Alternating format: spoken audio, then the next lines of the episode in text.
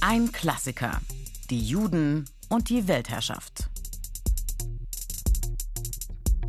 Zuerst ein paar Zahlen. Weltweit leben heute etwa 14,6 Millionen Juden. Das Judentum ist damit die kleinste Weltreligion.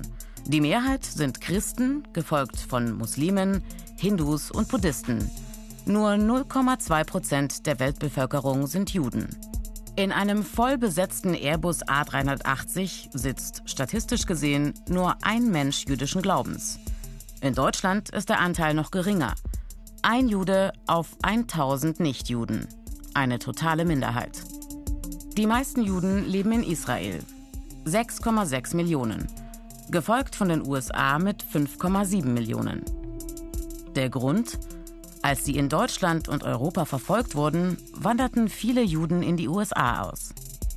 Ist Amerika nicht eine Weltmacht? Und da leben viele Juden?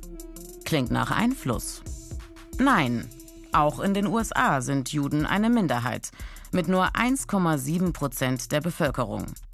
Also rein von den Zahlen keine Weltherrschaft. Und politische Einflussnahme?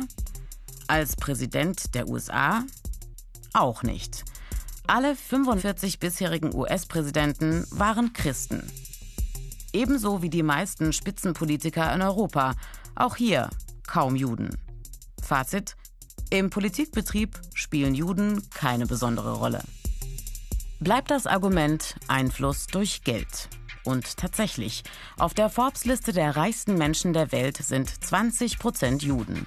Weit mehr als der Anteil in der Bevölkerung. Aber der Grund ist einfach. Sie alle hatten gute Geschäftsideen. Beispiele: das Medienunternehmen Bloomberg, die Kosmetikfirma L'Oreal, die Techfirmen Oracle, Google, Facebook, Dell. Juden und Geld. Ein uraltes Stereotyp. Der Ursprung? Viele Berufe waren für Juden verboten. Deshalb bei einigen die Spezialisierung auf Handel und Finanzen. Nicht freiwillig, sondern weil sie oft keine Wahl hatten.